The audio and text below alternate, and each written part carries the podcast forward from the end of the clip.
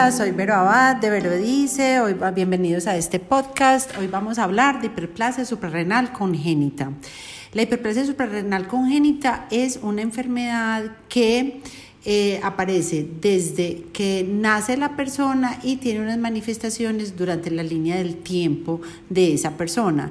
Es la misma enfermedad, pero eh, se manifiesta de diferente manera si el grado de la enzima es del 90% o más, eh, puede producir cambios en los recién nacidos o si es eh, la acción de la enzima es entre un 60, eh, un 50 y un 60%, se llama hiperplasia suprarrenal tardía o no clásica que se empieza a manifestar después de los seis meses de vida. ¿Qué pasa? En las glándulas suprarrenales se producen varios tipos de hormonas. Está la aldosterona, que impide que los riñones pierdan demasiada sal a través de la orina. Está el cortisol, la hormona que tiene la respuesta al estrés y que se necesita para controlar la presión sanguínea, los niveles de azúcar y la actividad del sistema inmunitario. Y están los andrógenos, que son esas hormonas que participan en el desarrollo sexual tanto de hombres y mujeres que te van a producir pues vello púbico, vello axilar, sudor y acné. Entonces, ¿qué es la hiperplasia suprarrenal congénita? Es una mutación o un cambio genético que hace que la las glándulas suprarrenales produzcan poquito cortisol porque hay una mutación, o sea, hay un bloqueo en el paso de la formación del cortisol. Entonces se acumulan unos precursores que van a ser los andrógenos y me van a producir entonces cambios físicos a destiempo en los niños. Entonces, ¿cuáles serían los síntomas y signos de la hiperplasia adrenal congénita? Entonces está una hiperplasia eh, suprarrenal congénita clásica en una mujer que sea recién nacida, 46XX, puede nacer con disgenesia gonadal, que es lo mismo que decir con genitales ambiguos o con los genitales androgenizados, o sea, tienen como la fusión de los labios que parece un escroto, el clítoris puede estar aumentado de tamaño y se manifiesta, o sea, es visible cuando nacen.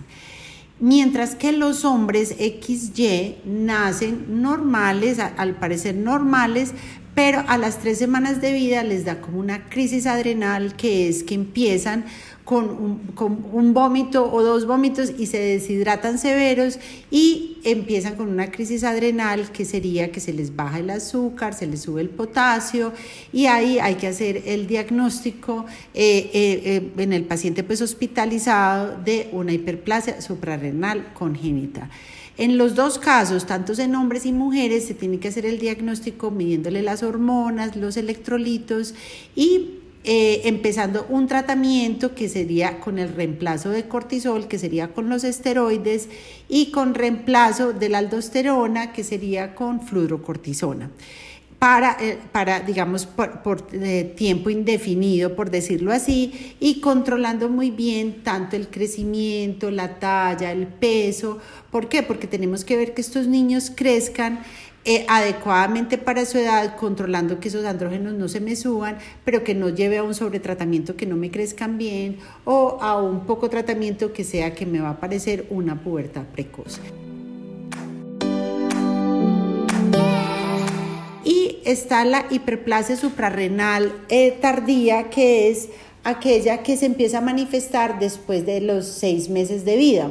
Me faltó decir que la hiperplasia suprarrenal congénita clásica se detecta en el tamizaje neonatal, en ese examen que se le hace a los bebés recién nacidos en talón para detectar si tienen aumentada la 17 hidroxiprogesterona, que será la eh, hormona que nosotros vamos a medir porque es la hiperplasia suprarrenal más común. Entonces estábamos hablando de la, de la hiperplasia suprarrenal tardía o no clásica que se manifiesta después de los seis meses de vida, son niños que vienen creciendo bien y de pronto después al año, a los dos años, a los tres años empiezan con vello púbico, con sudoración, con vello axilar y entonces hay que hacer un examen para revisar por qué empezaron con esa adrenarca prematura. Entonces hay que, hay que medir las hormonas, la 17-hidroxiprogesterona, la de hidropiandosterona sulfato, hay que medir una edad ósea, los electrolitos también, o sea, digamos cómo tienen la presión arterial, la, la actividad renina plasmática, el sodio, el potasio, el, eh, la glicemia. Y si tenemos, em, digamos, una 17 hidroxiprogesterona mayor de 3, entre 3 y 10, tenemos que hacer un test de ACTH para determinar una 17 hidroxiprogesterona basal 30 y 60 minutos para ver que si, si, está aumentada. Si esto está aumentado, entonces hay que empezar el tratamiento también con esteroides para frenar eh, esos, esa producción, sobreproducción de andrógenos, ¿cierto? Esto se manifiesta o esto se hereda genéticamente y se llama que se hereda autosómico recesivo. O sea, el papá y la mamá puede que no tengan la enfermedad, no se manifieste, pero el 25% de los hijos o pues o de cada embarazo puede tener la hiperplasia suprarrenal. Entonces se tiene que hacer un estudio genético donde actualmente lo hacemos para medir la mutación de la enzima, ¿cierto? Y eh, se debe pues empezar el tratamiento. ¿Hasta cuándo es ese tratamiento? Pues de manera indefinida para que no me produzca una pubertad precoz. Usualmente en los hombres cuando ya terminan todo su proceso de pubertad y si es una hiperplasia suprarrenal no clásica, puede que se pueda suspender el tratamiento, sin embargo hay que estar revisando que no tengan restos adrenales, que quiere decir que tienen como mm, eh, contenido de las adrenales en los testículos y se me pueden crecer mucho y me afecta la función testicular.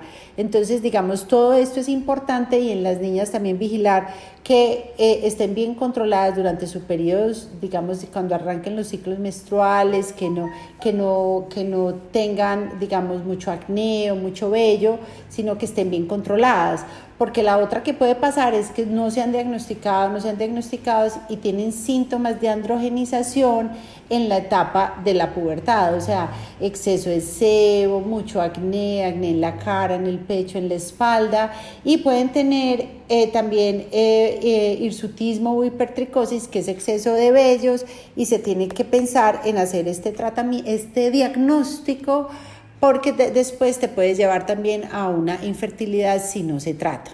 Si quieres saber más de hiperplasia suprarrenal, pues entonces me cuentas. Em, y eh, digamos que si tú te identificas con estos cambios, es bueno que visites a tu médico para descartar que no tengas esta, esta patología, porque eh, existe el tratamiento para que estés bien, crezcas bien y estés bien controlado.